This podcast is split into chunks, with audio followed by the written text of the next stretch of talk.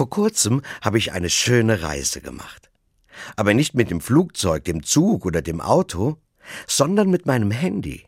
Genauer gesagt, mit den Fotos, die darauf gespeichert sind. Ich saß an einem Abend mit einem guten Freund zusammen und wir haben über unsere gemeinsamen Reisen gesprochen. Irgendwann hat er zu mir gesagt, warte, da sind bestimmt noch Bilder davon auf den Handys drauf. Ich habe sofort mein Handy rausgekramt und nachgeschaut. Ich war erstaunt. Da waren noch Fotos von vor über zehn Jahren drauf. Ich habe so viele Bilder wiederentdeckt. Von Rom bis München, vom Hochgebirge bis zum Strand war da alles mit dabei. Mit den Bildern sind dann auch die Erinnerungen gekommen. Das war doch in Rom, als wir fast unser Flugzeug verpasst haben. Oder so einen schönen Regenbogen wie über Assisi habe ich seitdem nie wieder gesehen. Wir haben stundenlang von unseren Fahrten erzählt und dabei die Bilder angeschaut. Es war ein toller Abend.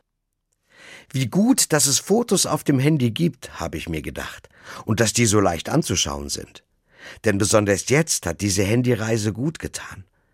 Ich bin gerne unterwegs und entdecke Neues. Das ging in den letzten beiden Pandemiejahren fast überhaupt nicht mehr. Da war es schön, wenigstens noch einmal mit den Handyfotos im Kopf unterwegs zu sein. Und das Handyreisen hat in mir die Vorfreude geweckt auf so viele Reisen, die hoffentlich bald wieder möglich sind. Mir ist klar, das habe ich nicht zum letzten Mal gemacht. Die Handyreisen sind eine schöne kleine Auszeit mitten im Alltag. Übrigens, ich bin mir sicher, diese Art zu reisen ist schon uralt. Sie funktioniert auch mit alten Fotoalben sehr gut. Und ist bestimmt die leichteste Art, auf Reisen zu gehen.